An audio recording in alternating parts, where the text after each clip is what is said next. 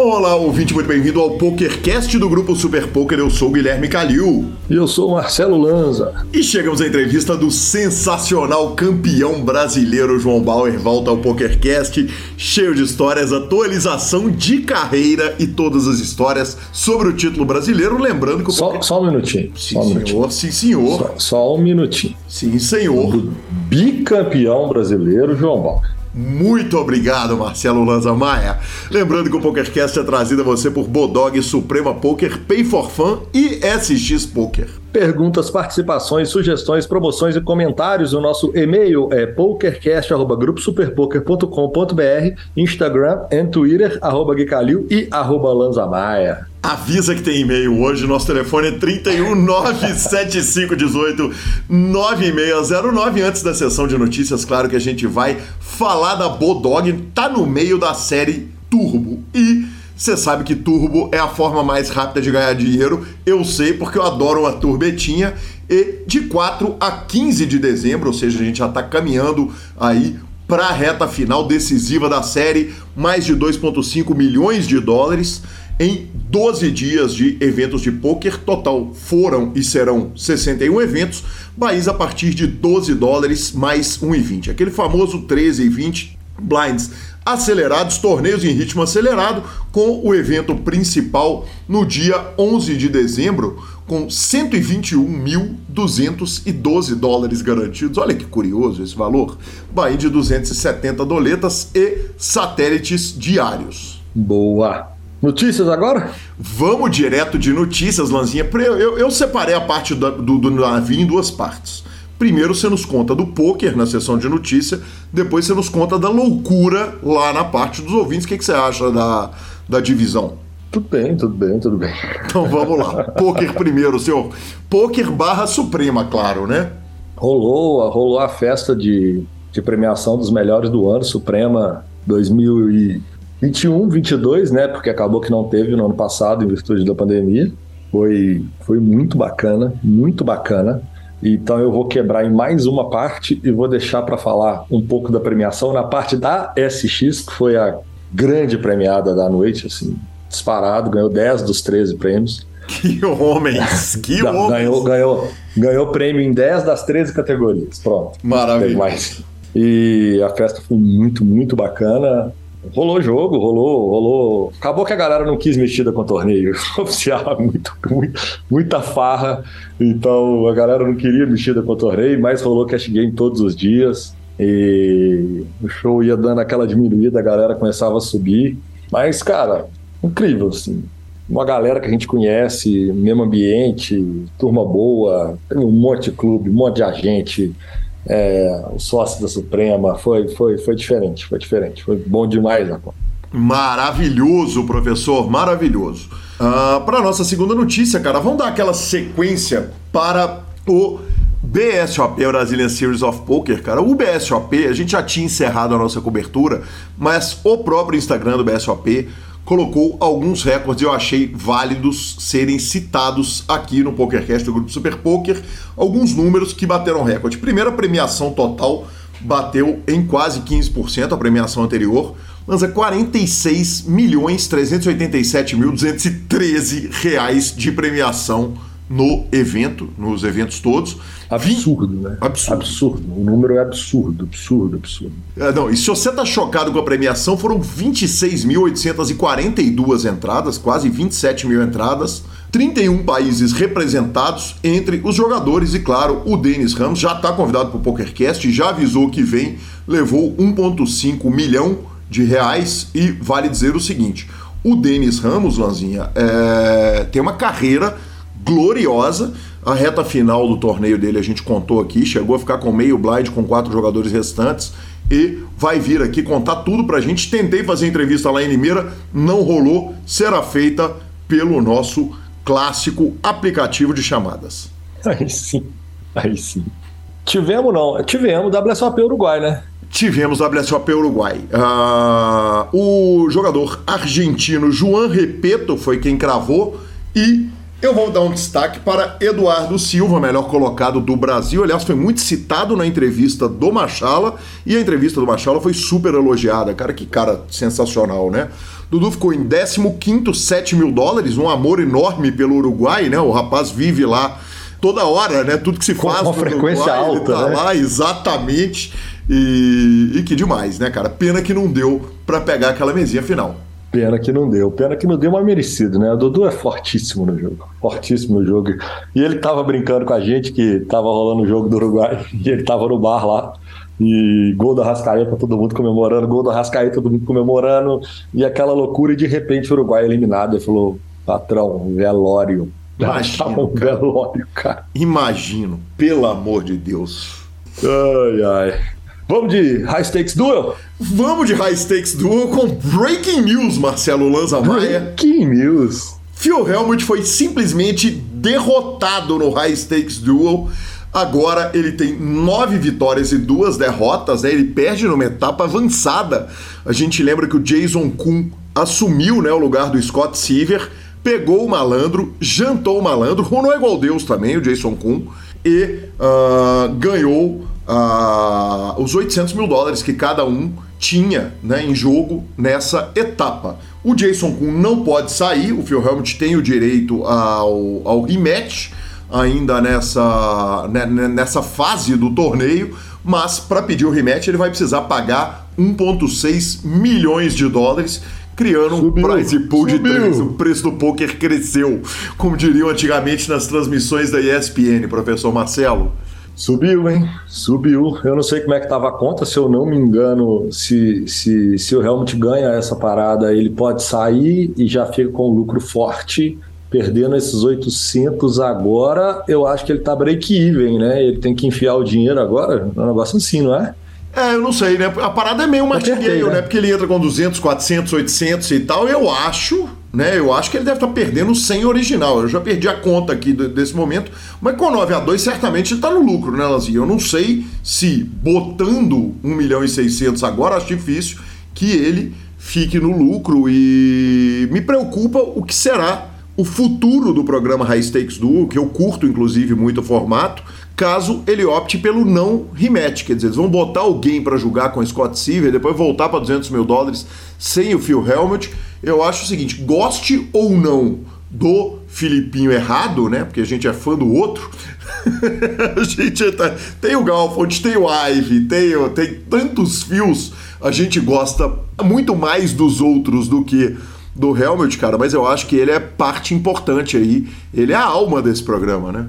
Cara, eu concordo, mas tem um ponto, assim. Cara, Phil, se ele volta 1,6 milhões, vamos supor que ele ganha.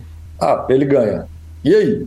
Aí ele, é, ele pode sair, né? E aí. Então, então, talvez, como os valores começaram a ficar altíssimos e começou a ficar difícil até pessoas para jogar, né, nos valores altíssimos, seria bom eles começarem outros rounds voltando para o 100k ali, para a gente continuar vendo as actions nós estamos falando de 100k dólar, é um caminhão de dinheiro, já, já é super high stake do no 100k dólar, mas os valores assim escalonados nesse momento tão não, tá bem bizarro. Cara, tão, tão tipo, tão incapacitantes, entendeu? Então eu acho que para o programa continuar, eles precisam de mais gente ali nas fases iniciais do game no 100k para que se mantenha em longa vida, porque 1.6 perdeu, vamos com 3.2, não tem mal o que fazer, irmão. Tem não, não tem não. Realmente, realmente fica pesado demais. Daqui a pouco vai estar o Andy Beal de um lado e o, o Guila Liberté, né? É, é Elon Musk, que... vem é. cá, vamos de meia, porque não tem mais o que fazer, bicho.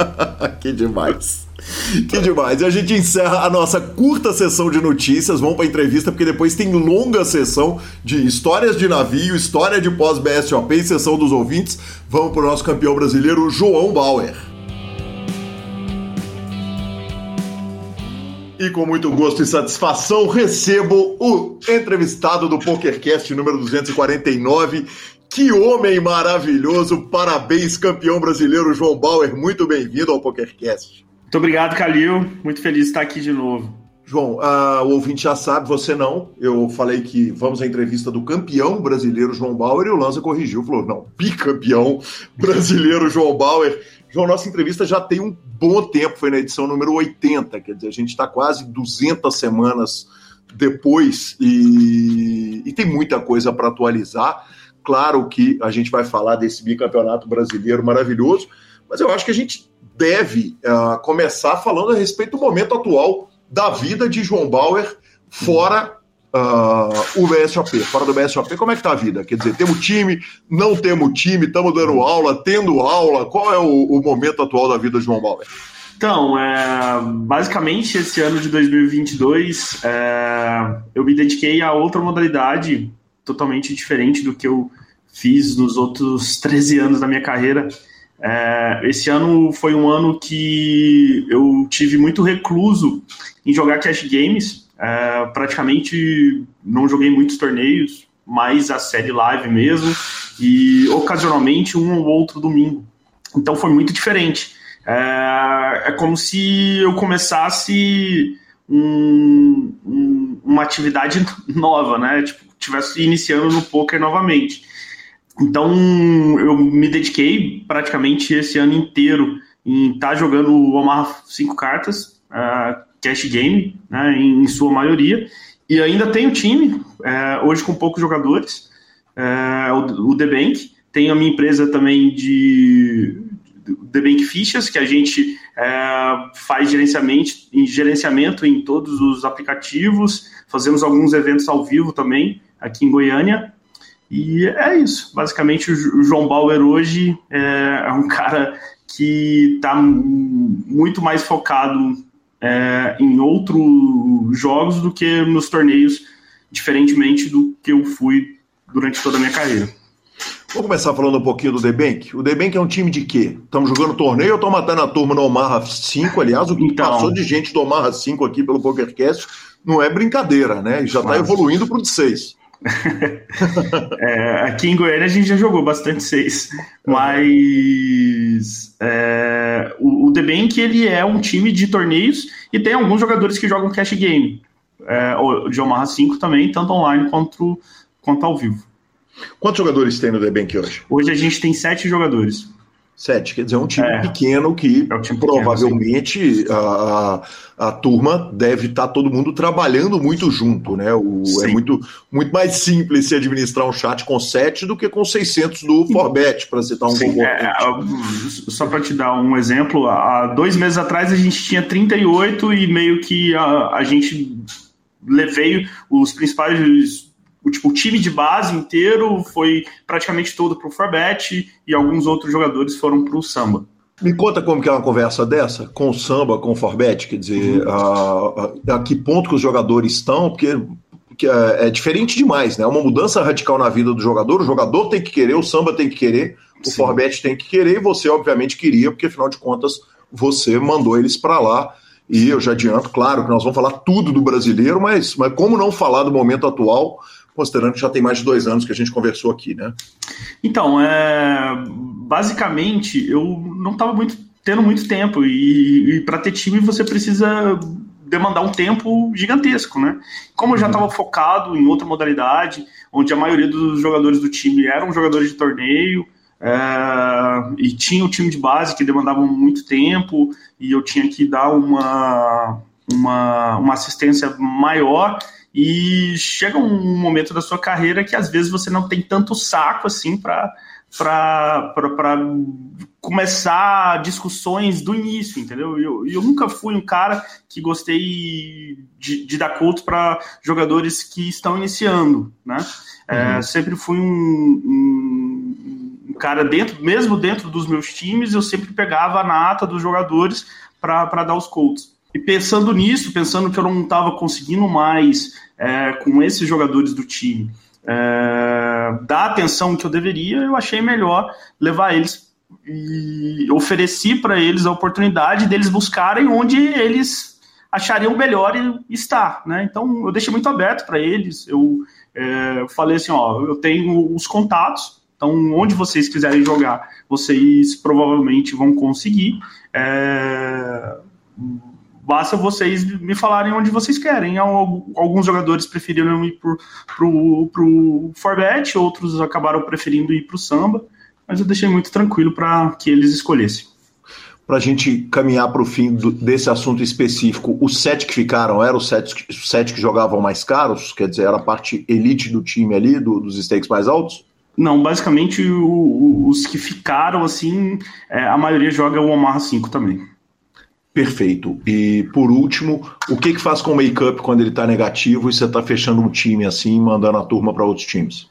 Então, é, como eu deixei muito, eu fui muito, sou muito tranquilo em relação a isso, é, principalmente relacionado a, a, outros times, né? Então eu deixei muito aberto, assim, por exemplo, os dois principais jogadores, que eram os que jogavam mais caro, eu virei para eles e falei assim, ó, se vocês quiserem, é, se vocês forem jogar por conta, eu não vou nem cobrar o make-up de vocês. Mas se vocês forem para o time, para algum time, é, eu queria que esse make-up fosse negociado. E aí tem uma negociação em relação ao make-up. É, mas basicamente foi dessa forma. Perfeito, perfeito.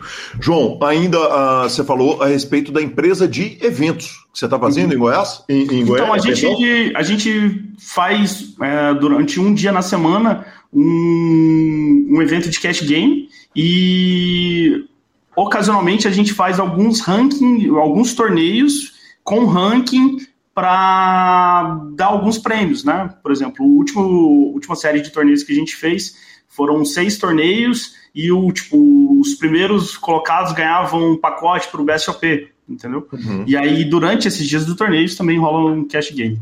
E aí, esses eventos que você faz, você faz num clube de poker, em hotéis, quer dizer, qual, onde que é a estrutura que você usa para fazer o, o, evento? Geralmente a gente faz em alguns clubes de poker. A gente escolhe um, um clube e acaba fazendo, pegando um dia da semana ali para fazer esses eventos.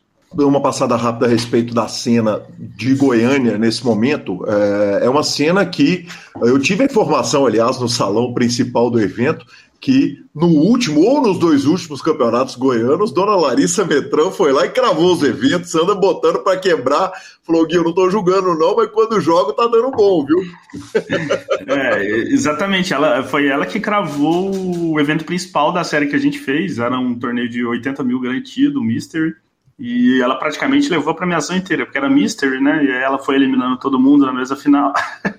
Que demais, que mulher maravilhosa, que fenômeno, né, cara? E, e, que legal ouvir isso. Ela falando que ela não tem, não tem paciência para jogar online, mas que quando chega no ao vivo continua matando, né? Um dos grandes talentos do poker brasileiro, sem dúvida. É, o, o Evan também, quando ele, ele fazia muito tempo que ele não jogava ao vivo, foi jogar um, um meio um milhão lá em Brasília, acabou acabou cravando também.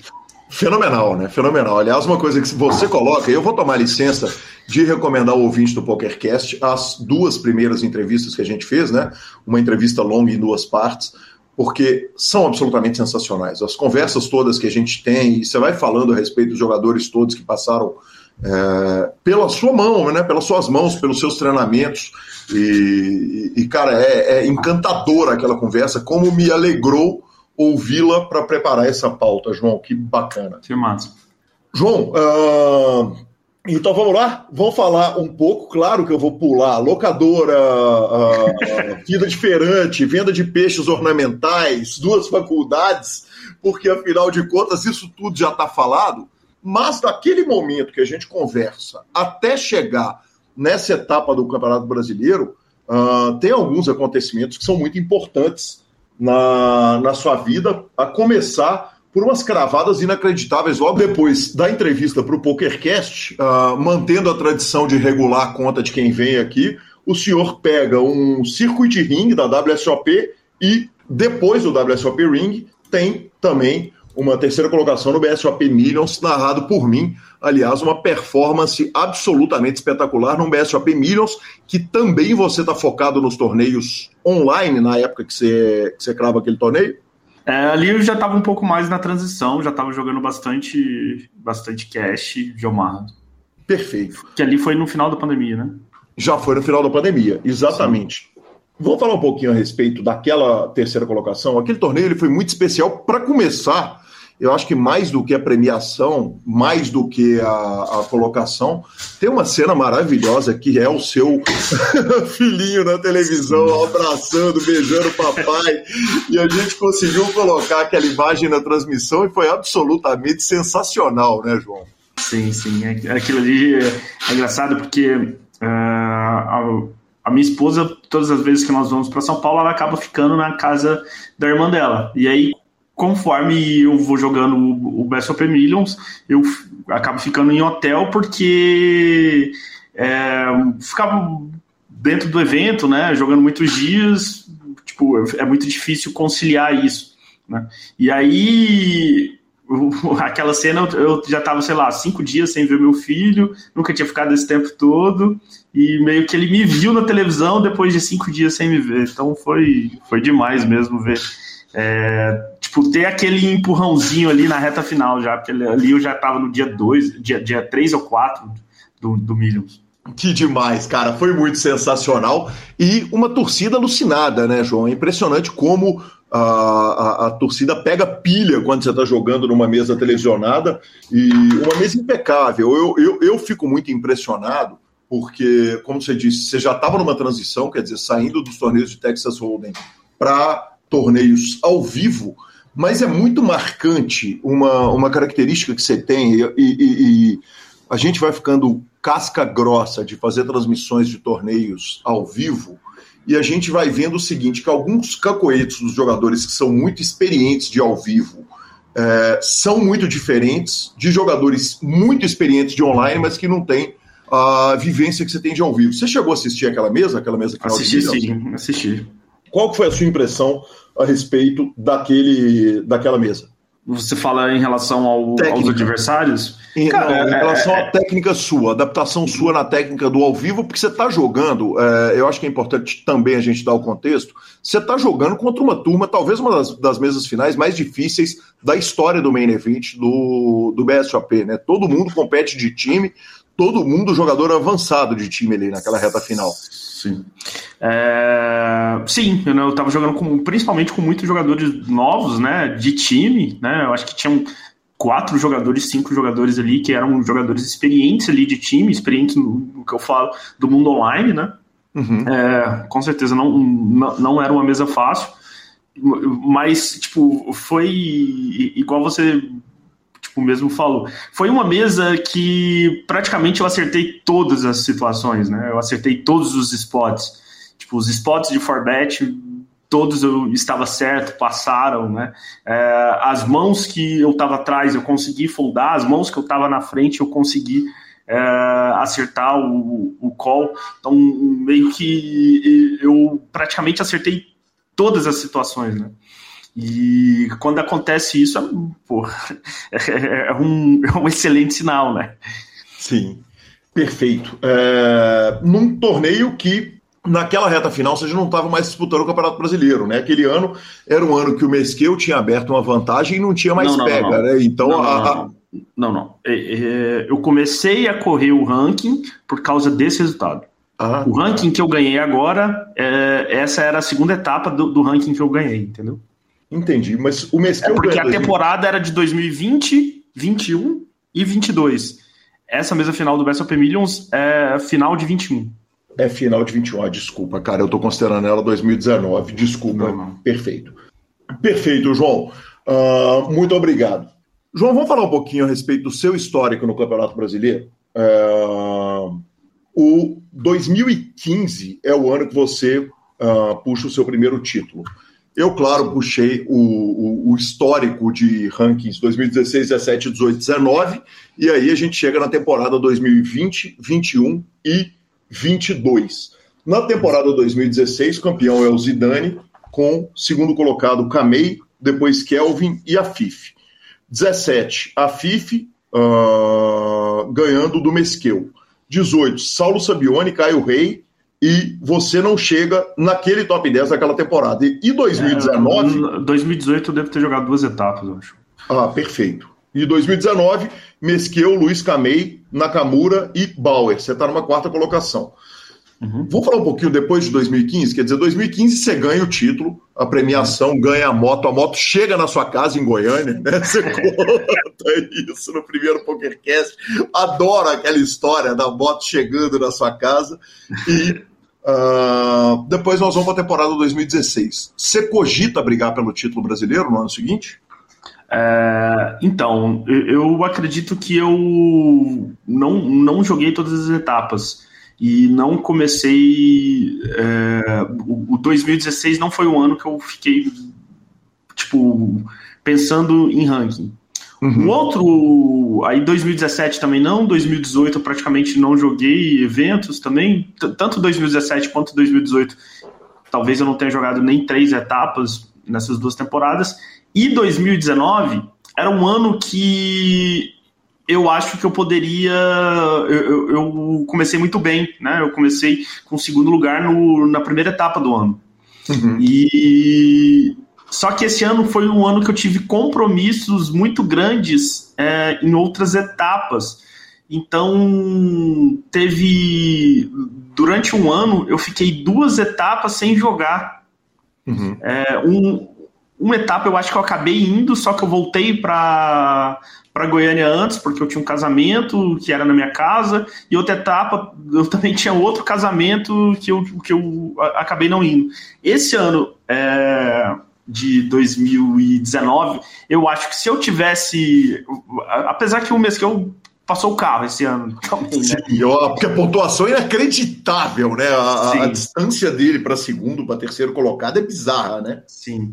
E esse foi um ano que eu, tipo, eu fui muito bem. Eu acho que se eu tivesse, eu teve a etapa de gramado que os dois torneios é, na etapa de gramado eu acabei cravando startup e ficando em sétimo no meio evento é, em 2019. Se eu tivesse é, provavelmente ido melhor na etapa de gramado, eu teria chegado com mais gás para o restante do ano. Perfeito. Aí 2019 o mês que eu ganha e aí chega 2020, 21 e 22. É importante a gente lembrar para o amigo espectador que uh, ah, para o amigo ouvinte e amigo ouvinte que Foi um ano que juntou três, juntaram três etapas. Então, peraí, ó, se juntou 20, 21 e 22 e eu ganhei 2015, eu posso ser considerado tetra?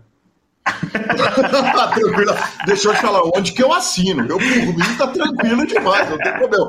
Inclusive, você pode ir lá no DC cobrar ele o prêmio de 200, 200 mil reais. Você pode cobrar vezes quatro, assim, tri, vezes três, perdão, um você já recebeu. João, juntamos 20, 21 e 22 porque afinal de contas, tem uma, uma pandemia aí no meio que, que, que obviamente complicou, parou o poker ao vivo e que uh, acaba impedindo os BSOPs de acontecerem. Sim. Vamos falar um pouco a respeito do, da sua trajetória para a vitória, porque é uma trajetória muito especial. Né? Ela começa com uma etapa completamente isolada em Brasília. Essa é a primeira etapa do ranking, correto? Correto perfeito. E é uma etapa que, dentro das suas pontuações, eu não vi grandes premiações ali. Ou eu estou enganado? Eu, eu joguei. Dei um tiro no meio evento e acabei voltando para casa. Uhum. não passei para o dia 2 e acabei voltando para online. Então, tipo, eu não pensava em correr o ranking, não era o meu pensamento. E, e tipo, não joguei nenhum torneio paralelo em Brasília. Uma coisa meio curiosa, considerando que, por mais que você tivesse bem online, é uma etapa do lado da sua casa, correto? Correto. Por que a, a, a opção? Porque mesmo. Eu, eu, eu, entendo o seguinte: vou lá, vou dar um, um tiro, mas, poxa, o BSOP está aqui do lado, eu que já rodei tanto esse circuito, por que, que eu não vou lá meter bala e imprimir essa vantagem que você tem no poker ao vivo em cima dos caras, por mais que você não tivesse totalmente focado em torneios de poker? É, eu estava muito focado online, tinha um time, então eu acabei preferindo tipo, voltar para casa, como era pertinho, e, e jogar online. Uhum, entendi. Perfeito. E aí o mundo acaba. Né? A gente tem uma pandemia. o mundo vira o, a Zumbilândia e depois disso uh, a gente chega no grande BSOP que te bota na disputa para o ranking, que é o BSOP Millions, depois de um ano inteiro a gente numa dúvida cruel, vamos ter, não vamos ter, e de repente chega a, a definição de que íamos ter um BSOP Millions, o que o Berlanda crava e você fica na terceira colocação, correto? Sim, correto. E é engraçado que essa etapa tem, inclusive, um tá na mão que eu, que eu faço durante essa etapa, que é muito engraçado porque eu, eu chego a ficar muito gripado. É, acabei não fazendo o teste de Covid na época, é, mas eu fiquei muito gripado e jogando os dias finais do, do, do BSOP. E o, o Alan pediu para eu fazer um, um, um tá na mão, e eu não, depois de, sei lá, de 11, 12 horas de, jogando um dia 4 de, de, de BSOP e Millions, e eu não consigo nem tipo, lembrar os stacks, entendeu? E aí eu conto a mão toda errada. Tipo, o legal da mão era que eu dei um all-in river que era três vezes o pote, só que eu tô contando a mão durante. e eu vou falando os stacks, e aí de repente, na hora que eu chego o river, tá um para um em uhum. fichas. Então todo o que era bonito da mão, que era o overbet, acaba não sendo, entendeu? E aí, só que eu já tô muito cansado, eu, ah, vai assim mesmo. Só somos stack lá para trás e volta a mão aí considera para lá. Eu acabei nem comentando na época, mas depois eu falei pro Alan e fiz a, quem quiser ir lá no meu Insta tem tem justamente eu fazendo essa graça aí de um videozinho de como de como eu contei essa, essa mão errada. Naquele BSOP você vai para tirar em tudo, quer dizer, era um pós-pandemia, tava todo mundo louco para jogar, né, João? Sim, tava todo mundo na pilha. Muita de saudade de jogar é, ao vivo. A né? possibilidade né? de todo mundo reencontrar. Eu joguei você bastante. Eu joguei, eu joguei bastante. É, eu não, não, tipo, bastante não passa, não é nem, sei lá, 20% do que eu joguei nesse último Millions agora. Mas é, eu, eu, joguei os principais torneios ali que tinham até o main event. João, e nessa etapa, obviamente, você tem aquela mesa final absolutamente extraordinária, cheia de profissionais, que te bota na luta pelo ranking. Sim, é, foi, um, foi uma reta final é, incrível, porque eu, eu, cheguei na mesa final, acho que em, em, em oitavo de nove pessoas, e, ou seja, estava tava bem longe ali dos líderes. E acabou que eu acertei praticamente todos os spots. É, teve, teve, tiveram duas mãos chaves ali que provavelmente se eu tivesse ganhado elas é, nos momentos é, tipo no momento correto poderia ter mudado toda a dinâmica eu ter ficado muito grande e a partir dali ter, ter matado o, o, o restante da mesa final e ter conseguido o título, mas tipo, acabou que eu perdi os potes ali. Talvez você lembre dessa. Eu tive uma mão muito grande contra o Allen, é, que ele tá no Big Blind e é uma mão que eu. É, no, no, coach que eu fiz sobre essa mesa final, é, eu destaco bastante que tem muitas coisas relacionadas a até os mesmo de, de, de poker ao vivo que me influencia a fazer um value bet é, vamos ver se você lembra. É um, eu tenho um 4-3, ele tem 5-5, board é, 5-2 e as. Uhum. Eu sigo o flop e ele trinca. Sim. É, e no e o acabo, tipo, no turn dobra um as, ele faz full, e aí eu vou de bet turn baixinho e bet river bem baixo também, e ele acaba chovando e eu tenho, tenho que foldar. É, é uma mão que obviamente foi um cooler, né? Eu, eu, segui e ele fez full house, mas tipo, se ele não tivesse fullado, eu tivesse ganhado aquela mão, ali era provavelmente era six-handed, seven-handed, poderia ter mudado toda a dinâmica, né? Então, tipo, eu acabei perdendo muita ficha nessa situação, em outra posterior que, que, que também poderia ter mudado a dinâmica do, do restante da mesa final. Ou seja, quando eu ia ficar realmente muito grande, é, eu perdia ah, um ou outro spot, mas não posso reclamar porque antes disso uh, todas as decisões, todas as ações acabaram sendo corretas ali e me ajudaram muito a, a conseguir aquele terceiro lugar. Interrompa a entrevista do queridíssimo bicampeão brasileiro João Bauer para falar da Suprema Poker. O navio passou, o Lanza contou no começo a parte do poker, vai contar no final a parte da festa, mas esse domingo tem o quê? Para surpresa de zero pessoas, torneio com um milhão garantidos. Claro, fique ligado também na Suprema, porque teve o Big Hit, teve também o navio e certamente 2023 vem lotado de eventos. Então acompanhe e jogue, quem sabe você puxa 1 milhão de domingo. Voltamos para João Bauer. João, onde que está o coaching que você fala dessa mão especialmente? Eu tenho um curso destinado a poker ao vivo. E, uhum. e, e, todo o comentário dessa, dessa, dessa mesa final eu, eu, eu, está dentro desse curso. Perfeito. Uh, essa, esse torneio ele te coloca na luta pelo, pelo título, mas ainda no final de dezembro ali de, de, de do, do, daquela etapa, tá Salsicha liderando o ranking, Arestein, Uberlanda que encostou e o Sirtorice ainda, quer dizer, você entrou na briga, mas você não está aparecendo no top 10 do ranking, correto? Correto. Eu, dev, eu deveria estar top 20. Perfeito, perfeito. E aí a gente teria um BSOP Brasília que era o senhor jogando em casa, né? Com todo respeito, Sim. né? Pô, Goiânia, Brasília tá tudo ali do lado. Né? e seria o senhor jogando em casa.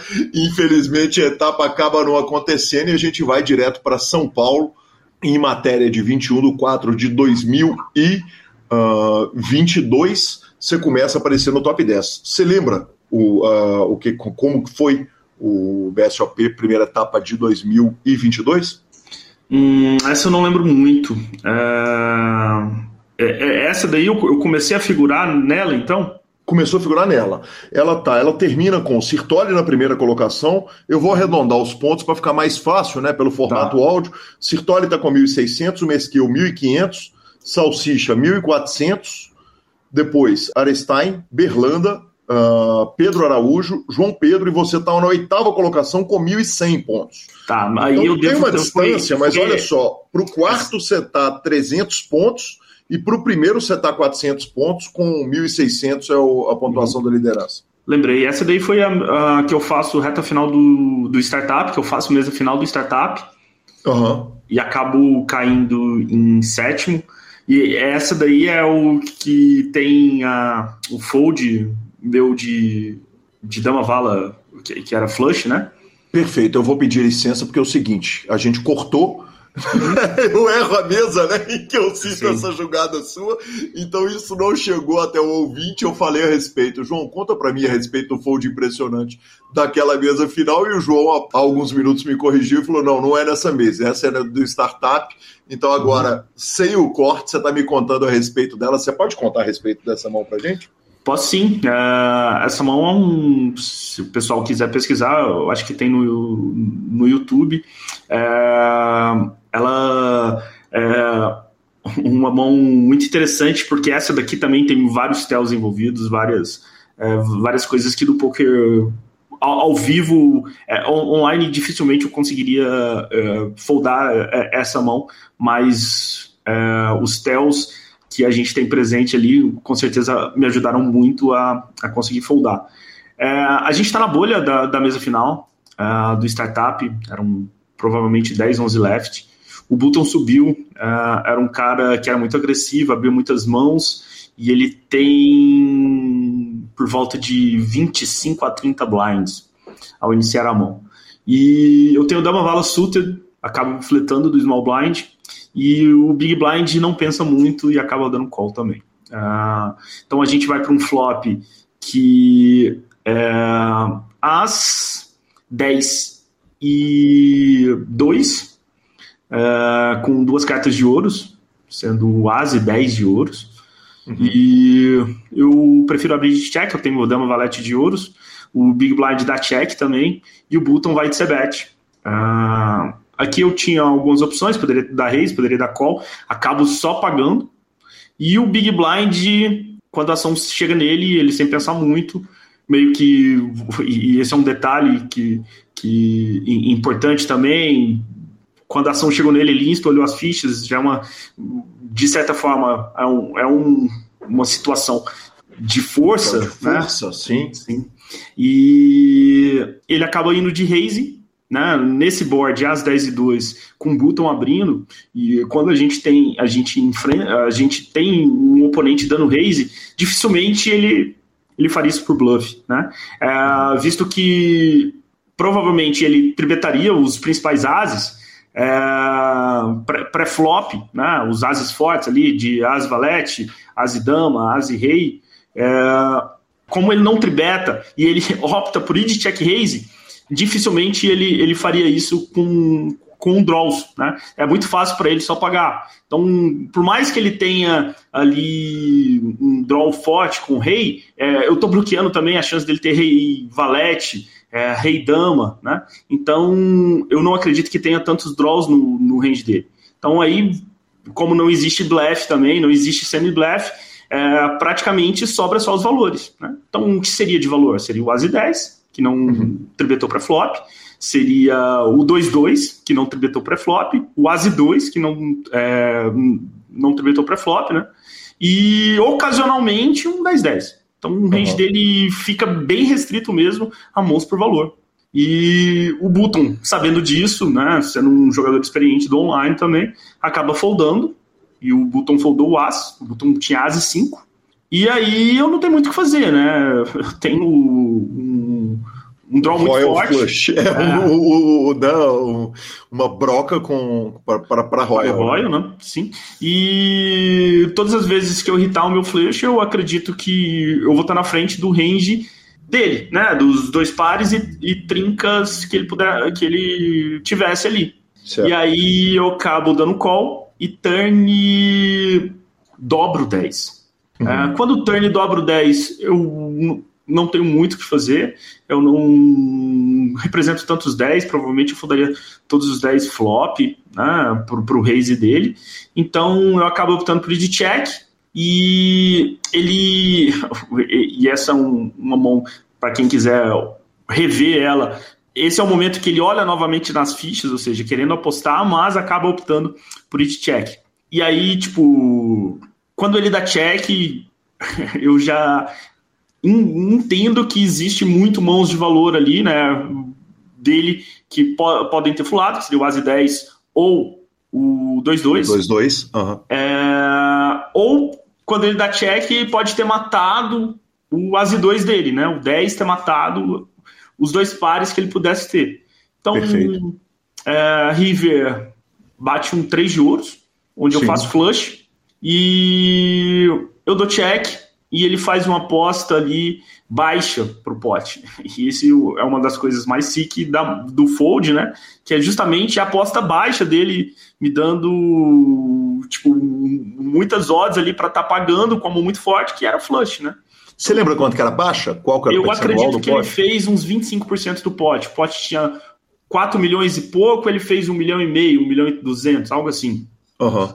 Ou seja, e, e, isso é o legal, né? Tipo, por mais que o poker, em alguns momentos, a gente acaba utilizando de, da parte matemática, mas uh, tem situações que não, não, importa a matemática, que é o caso dessa, né? É, não importa se eu tenho odds se eu nunca estou ganhando. Uhum, né? Sim. Então, se, se, na minha cabeça eu nunca estou ganhando naquela situação, não tem por que eu pagar. Né? Uhum. É, e sabendo que o cara sempre daria cheque atrás com AIS e dois, é, o que me sobra são são são os fulls mesmo, os né? que seriam sim. o ASI 10 ou o 2-2. E o, o, outro ponto também, né, que é, que foi muito massa na mão foi que, que foldei um size muito pequeno, uma reta muito importante, 10 left ali num startup, que dava um, um além da premiação de 200 e tantos mil, primeiro dava um, um pacote para o PSPC, né? Sim. E acabo conseguindo ir para a mesa, é, tipo, depois disso ir, ir para a mesa final e revendo o replay, o vilão realmente tinha o 2-2. Maravilhoso, maravilhoso. João, esses tells que ele apresenta na mão, todos estão na transmissão? Quer dizer, dá para ver ele olhando para as fichas? Dá para ver. Ah, que legal, que legal. Tô, tenho certeza que todos os ouvintes do PokerCast vão voltar lá para ver essa mão espetacular. E aí chega o Rio de Janeiro. Uh, no Rio de Janeiro, o Sirtoli está liderando com 1.900 pontos, Mesquil é, 1.800. Só um, só um detalhe. É, o que é engraçado é, é, porque o startup ele dá muitos pontos, né? E uhum. teve várias situações durante o ano que eu poderia ter conseguido algo a mais, né? Por exemplo, esse é um exemplo, né? Eu caí em sétimo. Uhum. O sétimo Sim. ele não paga tão bem. Sim, em, paga em pontos. Em pontuação, né? Uhum, sim. É, e, mas teve um detalhe curioso, que eu caí em sétimo e no mesmo dia eu engatei num 300k turbo. Então, tipo, eu caí e fui jogar o turbo. Uhum. E o torneio turbo, eu também fiz mesa final. Desse 300k no mesmo dia. É, coisa, tipo, que homem! Quatro horas depois de ter caído desse startup, eu tava na mesa final do, do 300k e detalhe, o Turbo pagava a mesma pontuação do que o startup. Que, e... que, que, investiu muitos dias, né? Sem ter que investir os dias todos. É, sem ter que investir os dias todos, que era um, um torneio de um dia só, né? Uhum, e aí eu acabo ficando em quinto nesse turbo. Ou seja, se eu tivesse cravado ele também, eu teria conseguido mais pontos ali, né?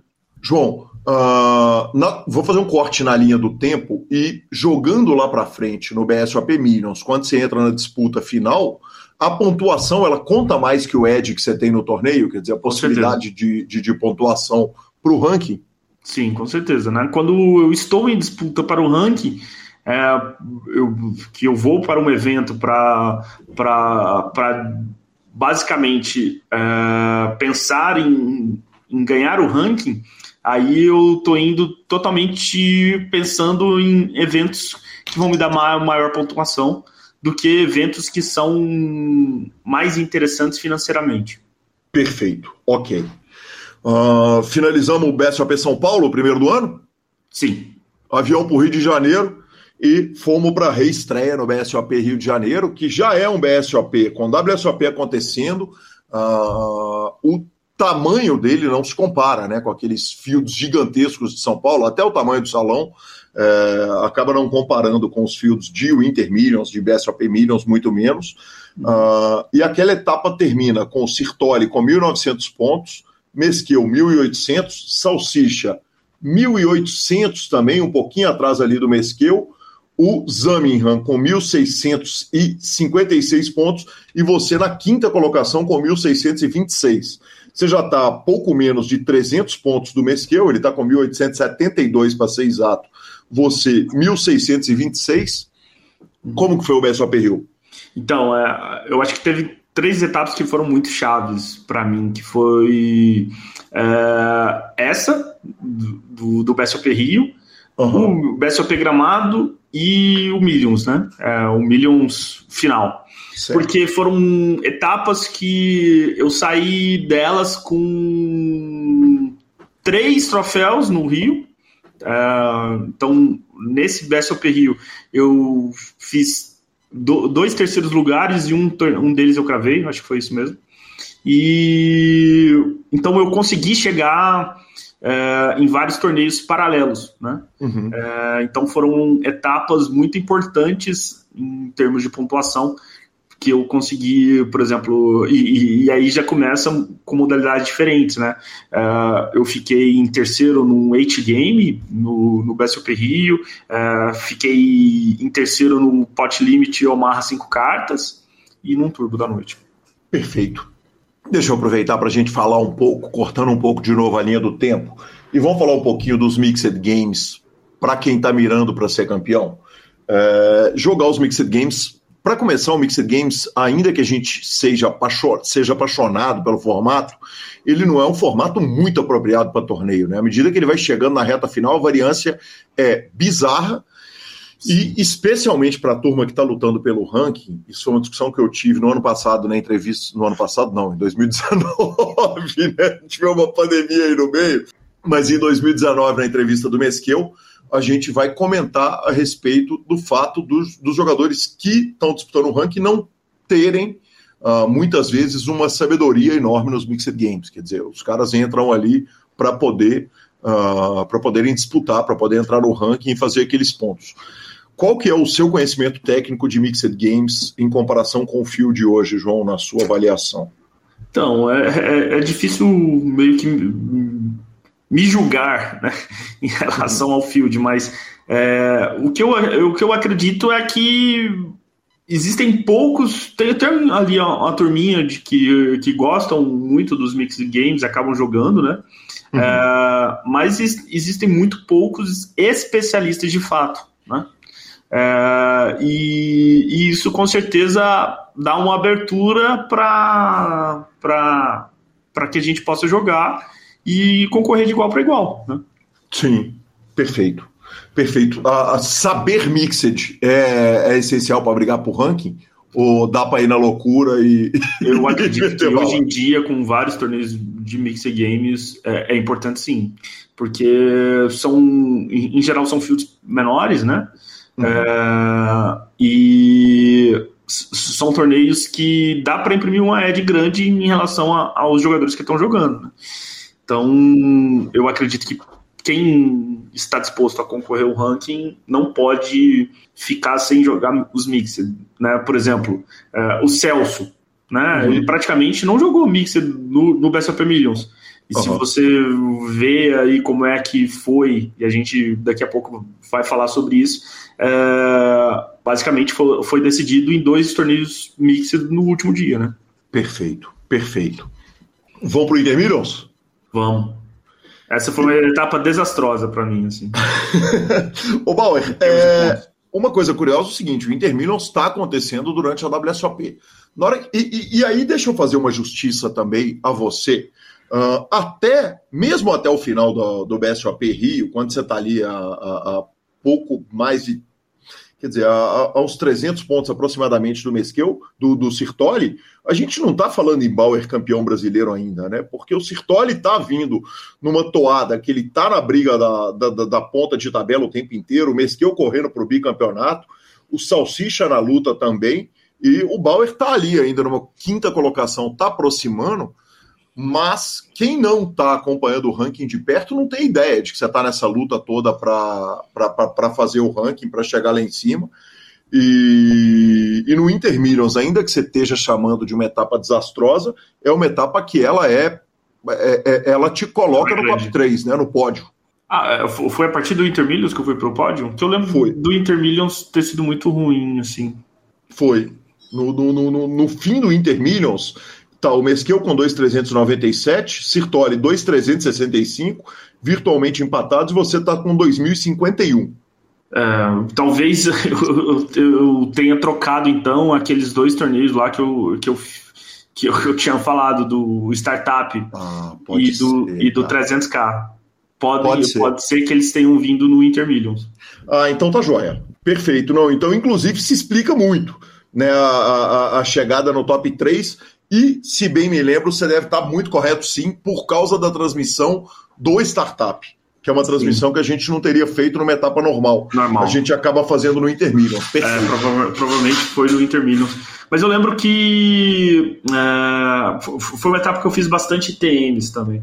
Então, uhum. eu devo ter feito ali oito ITMs com essas duas vezes finais. E, e um nono lugar no torneio Six Max. É, foi isso mesmo. Que homem maravilhoso. Aí o senhor entra no top 3, quer dizer, estamos falando de três caras na liderança do ranking, Mesquil e Sirtoli empatado, Bauer entrou na briga com 2.051 pontos, 300 pontos, quer dizer, tá 15% da, da pontuação dos dois, e uh, faltando duas etapas para acabar o ano, Gramado e OBSOP Millions. Não, e, essa, e durante essa etapa do Inter Millions, é, eu lembro que eu tinha praticamente ultrapassado os dois no meio dela. Uhum. Sim. E, e, e, meio que assumi da ponta, só que nos últimos dias o Celso cravou um Six Max, que, que era o, o Six Max tinha muita gente no, no Inter Millions, e o Mesquil puxou mais um, um torneio lá de, de de, de 50 pessoas, ele cravou também um torneio de 50 pessoas, e os dois me passaram, foi isso mesmo. E, ou seja, é, foi uma etapa que eu poderia ter assumido a ponta se eles não tivessem ido tão bem. Uh, voltando, fazendo mais um corte aqui na linha do tempo. Na hora que você está jogando uma série deste tamanho, quer dizer, o Intermediate, os torneios acontecendo para todo lado, quem que tá olhando o que, que o Mesquil tá fazendo e o que, que o Sirtoli tá fazendo? Não tem ninguém olhando, você joga o que você pode e entrega para Deus. É, durante, durante, durante todo o ano, eu procuro nem olhar o que, o que os jogadores fazem, inclusive no Millions. Né? Eu tento fazer o meu trabalho, jogar da melhor maneira possível o meu jogo, os torneios que eu tô jogando, e a partir desses torneios que eu tô jogando, é, eu fazer o meu, né? Uhum. Obviamente, é, quando a gente chegou no final do ranking lá, é, no, no BSOP Millions e um ou outro torneio ali, eu acabo vendo o que eles estão fazendo, se eles estão disparando muito, se não, não estão, mas em geral é, eu procuro só fazer a minha parte, porque se eu não fizer a minha parte, eu não vou conseguir é, assumir a liderança. Sem dúvida, nem uma cutucadinha no Alan, não, porque o menino Alan é nosso jornalista que tá lá no field e sabe tudo, né? Ele tem a, o ranking na cabeça. Até que não, né? até que não. Maravilhoso, maravilhoso. E aí chega gramado, né, João? Longe pra caramba de casa, lá vamos nós pro Rio Grande do Sul jogar pôquer. Sim. E aí foi outra etapa que eu fui muito bem. É... Eu comecei muito bem o primeiro dia já ganhando o, o torneio de Omaha. É e de Omaha quatro cartas e com certeza me deu um gás muito grande para seguir na etapa. Eu fiz uma etapa praticamente perfeita também, com, com, com saindo de lá com três troféus, duas cravadas e mais quatro ITMs e, e fazendo reta final do, do, do evento principal. Uh, eu lembro que eu, que eu tava 40 left no meio evento e estava na mesa final de um outro torneio. Uhum. e, e aí foi muito engraçado, porque a mesa semi do torneio era no andar de baixo. Então eu estava na reta final de um torneio, 15 left ali, tendo que subir uma escada para jogar a reta final do meio evento junto. que demais! Que demais! E, e, aí eu consegui fazer a mesa final desse, desse torneio e acabei caindo em quinto. É, e logo depois eu fui eliminado no meio evento também em 40, 40 e poucos. Perfeito. O BSOP Gramado termina Celso Sirtoli na liderança, inclusive. Não, é, isso, isso é bom. Eu fiz um BSOP Gramado perfeito. Fiz três, saí de lá com três troféus e, e com sete TMs no total. O Celso uhum. fez 11 TMs. Cara, que Aí eu pensei, eu pensei assim, não, agora foi tranquilo, consegui assumir a liderança, foi de boa. O Celso sai de lá com 11 TMs e, e, e faz praticamente a mesma pontuação que eu fiz em, em pontos. Inacreditável. Ao final desse BSOP, Celso Sertoli, 2.905 pontos. Mesquil 2,710 e você 2,626, faltando a grande etapa do ano. Uh, uma pergunta, João. Você descobre que o Celso fez o BSOP perfeito quando você chega em Goiânia ou você tem a notícia ruim ainda lá em Gramado? Não, lá eu via, né? A gente se, se tromba praticamente em todas as retinhas ali, a gente tá junto. Uhum. E, e, ele me falou lá que, que conseguiu 11 TMs e 11 TMs, é, praticamente 500 pontos numa etapa de Gramado, por exemplo, uhum. que é muita coisa. Marcelo Lanza, que homem! Que homem, o que falar dele. Que homem, que lenda, que, que fenômeno. Maravilhoso, parabéns, João Bauer, certamente, mais uma vez no PokerCast. Não será a última, já não sei mais quantas vezes entrevistei o rapaz. E, claro, vamos de redes sociais, mas não sem antes falar da SX Poker. E sabe o que eu não lembro a turma há muito tempo, Lanzinha? Que você pode ser um agente da SX Poker. Você vai lá no Instagram, procura SX Poker, clica naquelas bolinhas fixas é, e lá tem tudo que você precisa para ser um agente. Você que tem um home game e conhece gente, quer dizer, pode colocar os caras para jogar, você cria uma renda para você com pouco trabalho e sem precisar estudar poker, sem precisar bater em malandro para ganhar o seu dinheiro. Tá lá o número de WhatsApp e etc. Lazinha, você ia falar coisas importantes a respeito da SX que aconteceram no navio. A SX Poker foram 13 categorias premiadas, entre elas o Clube Supremo, que seria o clube que bateu todas as, as características do melhor clube do ano.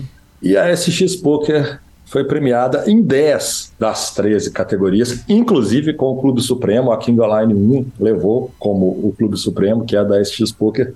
Ganhamos com melhor marketing, melhor atendimento, melhor assiduidade, é, MTT Micro, MTT Medium, Cash Game Micro, Cash Game Micro, MTT High Stakes. Cara, foi, foi, foi um show e isso demonstra o tamanho do trabalho que a SX faz, o carinho que ela tem com seus clientes, parceiros, agentes, clubes.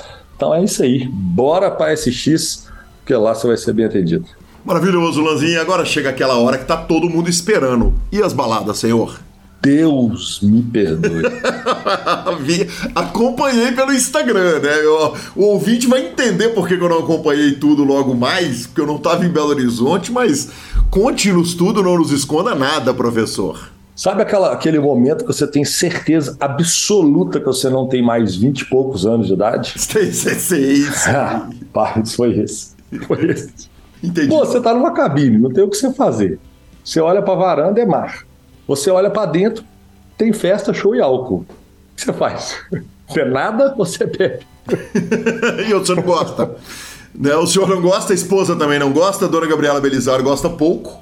Acordava ali, tomava um café, quatro cervejas, piscina, começava o show na piscina, tomava um banho, nem comia, já começava os shows duas horas da tarde e aí, meu amigo, ia até duas, três, quatro da manhã, dois, três dias direto, é, pô, principalmente eu que adoro música sertaneja também, então um show atrás do outro, Edson Wilson, César Menotti, Zé de Camargo, Mato Grosso e Matias, e o pau foi cantando, caindo na folha. Que eu vou te falar, viu? Foi bonito de ver, viu? Que coisa maravilhosa. Que coisa Lanza Maia dançando, dançando igual um menino. Tem, no final das contas, teve vídeo o quê? Não teve vídeo, graças a Deus. Graças não tinha voz para conversar, quanto mais para cantar. Aí teve jogo do Brasil, 4 a 0 primeiro tempo, aí já foi o resto da explosão, né? Explosão máxima e inacreditável, senhores. Eu preciso de um tempo. É, normalmente, antigamente, a ressaca você demorava física também, né? Você demorava ali um dia ou dois. Eu estou projetando aqui entre 10 a 15 dias, mais ou menos, para voltar aos palcos. Então, é isso. Maravilhoso, maravilhoso. Lanzinha, antes de eu contar sobre o meu pós-BSOP, que foi longo, teve encontro com ouvintes, amigos, queridos, afiliados, patrocinadores, vamos passar pra, pelo áudio do querido Mauro de Taubaté, que aos 47 do segundo tempo, na hora que eu estava entrando para gravar o programa, chega essa pérola. Fala Calil, fala Lanza. Aqui é o Mauro de Taubaté, São Paulo. Cara, tô em Vegas, tô vivendo aquele sonho de jogador recreativo, viajando por 20 dias de férias aqui, jogando cash, torneio barato. E eu acabei de puxar uma vaga no satélite do 1K Prime Championship do WPT. Aí pensei, pô, tá na hora de acionar a situação da Ronada do PokerCast, né? Imagina, Ronar Hot nesse torneio gigante. Seria sonho, hein? Cara, conheci o Breno Campelo, o cara é sensacional, gente da melhor qualidade. Vamos sair com ele, vamos assistir o jogo do Brasil e Croácia amanhã. Brenão é padrão FIFA, muito, muito gente fina, cara. E galera, obrigado aí por inspirar esse sonho semanalmente, né? Colocar a gente em contato com esses gigantes do poker nacional e mundial. Obrigado demais mesmo. O programa de vocês é sensacional. Um abraço aí, fica com Deus. Lanzinha, que homem, hein, cara? Mauro de Taubaté uh, com Breno Campelo jogando o maior garantido de todos os tempos, pegando aos 45 do segundo tempo aqui. Não tem jeito de não runar, né, senhor? Pô, mas antes de tudo, parabéns, viu, patrão? Estou jogando barato, mas estou jogando satélite mil dólares. cara, barato para um não é barato para outro, né, Lazamar? Eu vou dar falia, eu vou dar falia sempre. E bem puxado, hein? 10,400 pacotinho, entrada do main event do, da PT.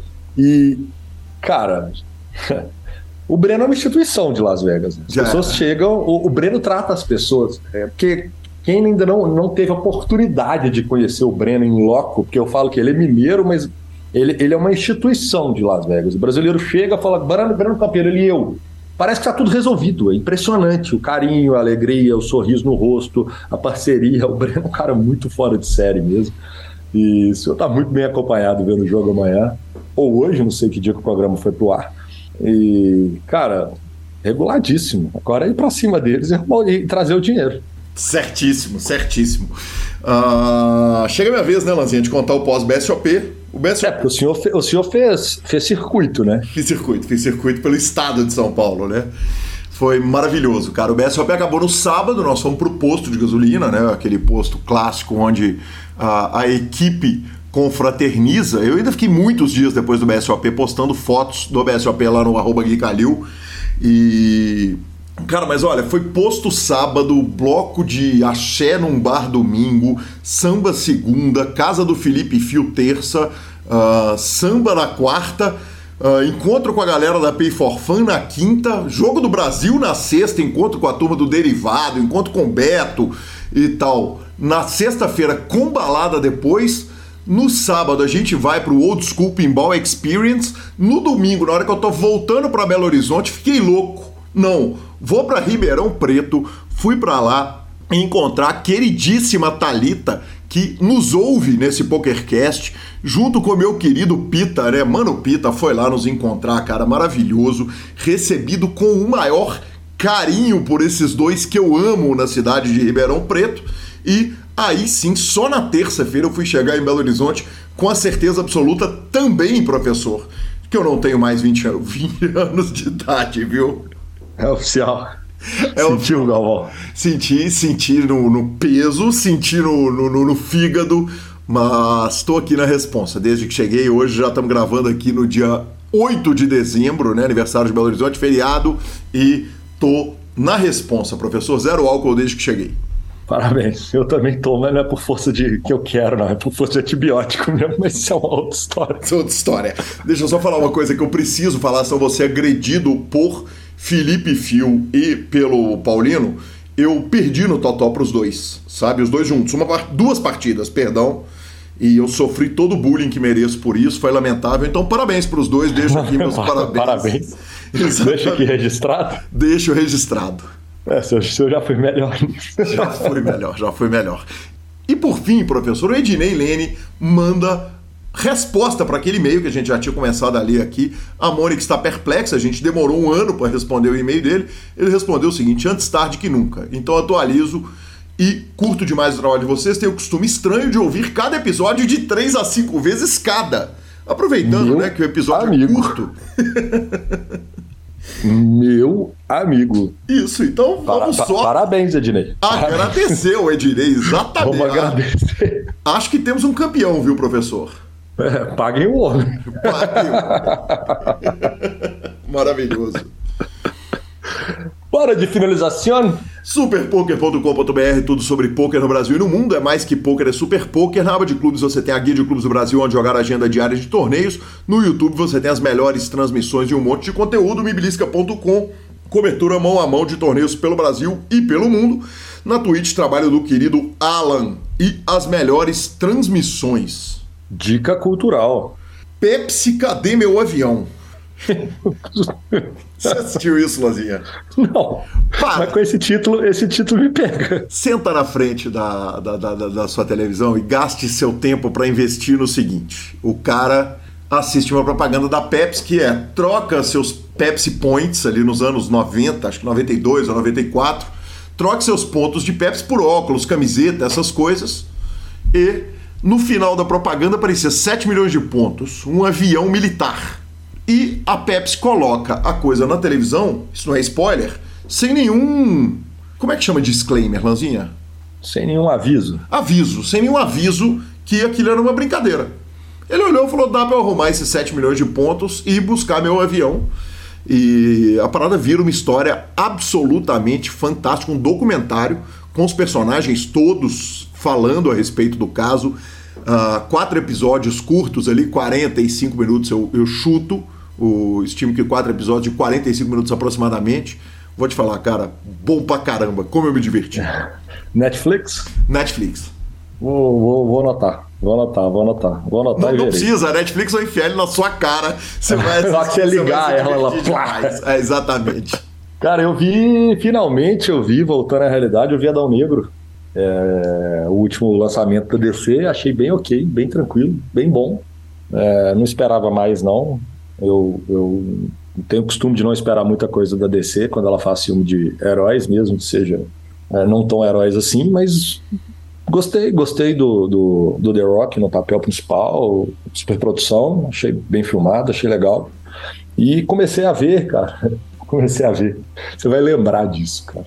Willow na Terra da Magia. Lembro, cara. Cara, o Willow, aquele filme do Willow na Terra da Magia, a Disney fez uma série com ele agora. Não sei quantos episódios tem, tá no terceiro, eu só vi o primeiro ontem.